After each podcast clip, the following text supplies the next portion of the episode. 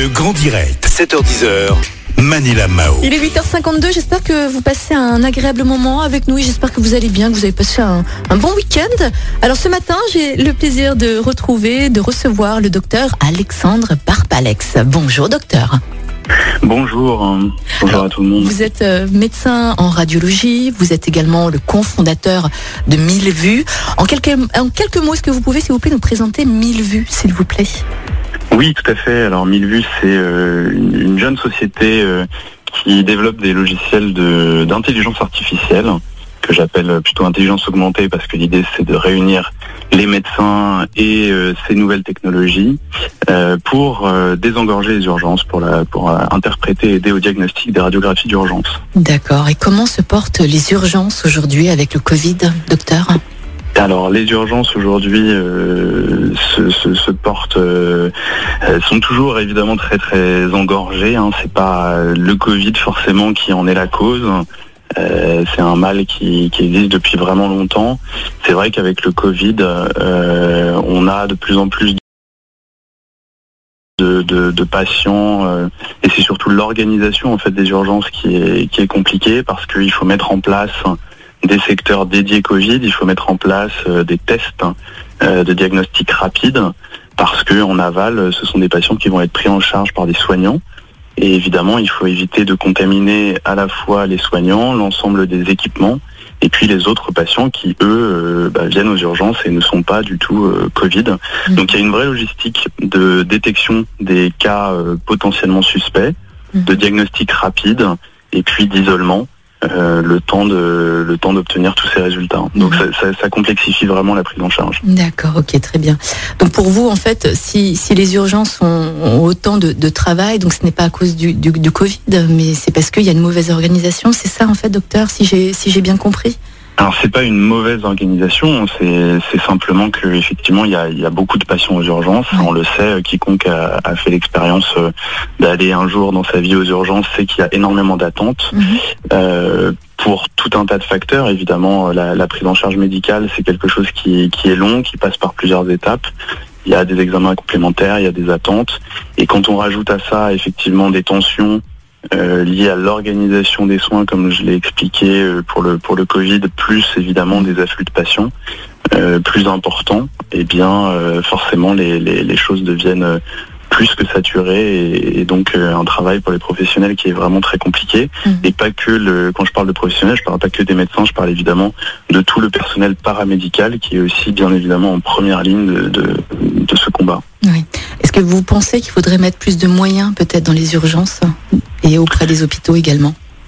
Alors euh, évidemment plus de moyens pour la pour la santé euh, Mhm. c'est un souhait euh, qu'on peut faire. C'est ce sont des décisions difficiles qu'il faut évidemment mesurer parce que les, les coûts de santé sont importants. Mais oui oui bien évidemment plus de moyens ce serait ce serait euh, ce serait un atout pour pour notre système de santé particulièrement euh, orienté sur les urgences parce que c'est vraiment la première ligne aujourd'hui de, de de tri et d'orientation diagnostique Mhm. qui est faite euh, à l'hôpital principalement. Docteur, la, la campagne de vaccination a pris quand même un, un peu de retard en France. Euh, Est-ce que vous arrivez à l'expliquer? Comment, comment expliquez-vous justement ces difficultés? Alors effectivement, on a on a beaucoup euh, critiqué le, le retard à la mise en place euh, de la campagne de vaccination. Euh, c'est vrai qu'il y a une, une certaine incompréhension sur l'anticipation.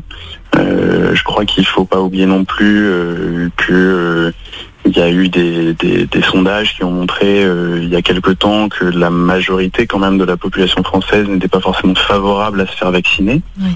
Euh, donc il y a aussi une certaine défiance et un certain frein, on va dire, euh, de, de la part de la population. Ce sont des choses qui sont aujourd'hui en train de changer. Mhm.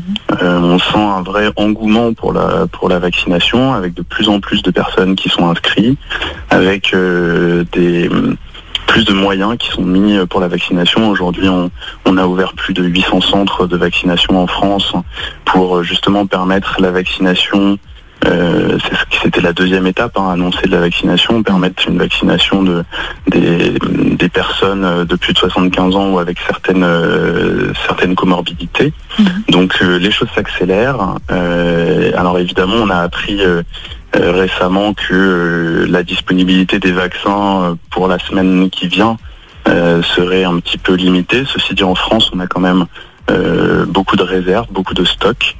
Euh, donc, euh, je pense qu'il n'y a pas de, il a pas de problème pour vacciner les gens. Euh, les centres ont été mis en place, sont maintenant opérationnels. Il y a beaucoup d'inscrits. On peut s'inscrire assez facilement. Il y a beaucoup de plateformes en ligne qui permettent de s'inscrire pour se faire vacciner. Et donc, je crois que, je crois que les choses vont, vont, avancer et, et c'est tant mieux pour, pour la suite. Oui, bien sûr. Docteur, comment rassurer les Français qui sont encore mitigés, encore méfiants, on va dire, hein, par rapport à la vaccination? Comment, comment les rassurer euh, malgré cette méfiance qui peut encore persister? Alors, effectivement, il y a, euh, y a des interrogations. Euh, qui sont tout à fait légitimes, hein, des interrogations sur des questions liées à quelle est l'efficacité du vaccin sur euh, la transmission euh, du virus, quelle est l'efficacité du vaccin sur le long terme. Aujourd'hui, ce qu'on a prouvé, et euh, c'est une certitude, c'est que ce vaccin est efficace pour prévenir les cas symptomatiques, les cas graves de Covid. donc c'est vraiment ça qu'on cherche à éviter aujourd'hui, hein, parce que c'est notre système de soins derrière, on, l'évoquait, la saturation des urgences, la saturation des réanimations. Mhm. donc c'est notre système de soins qui, qui, est en jeu aussi derrière, et puis c'est évidemment la, et, les cas graves, ce sont ceux-là qui sont responsables des, des décès euh, qui euh, malheureusement tous les jours euh, augmentent et donc il faut vraiment limiter cette cette courbe là. On voit bien que dans nos pays voisins, en Europe, les, les, les, chiffres sont assez inquiétants. Donc, donc voilà, le vaccin, c'est vraiment quelque chose d'indispensable. Mhm. C'est un outil de plus dans la lutte. Hein. Il ne faut pas oublier les gestes barrières, les mesures barrières qui sont extrêmement importantes, toujours à respecter. Bien sûr. voilà. Bien sûr. Docteur, merci beaucoup. Euh, on, espère pouvoir euh, vous, vous réinviter hein, au micro de Lyon Première. C'était passionnant ce que vous nous avez raconté ce matin. En tout cas, je vous souhaite une belle journée, une belle semaine et je vous dis à très bientôt, docteur. Merci à vous. Merci à vous. Belle, journée.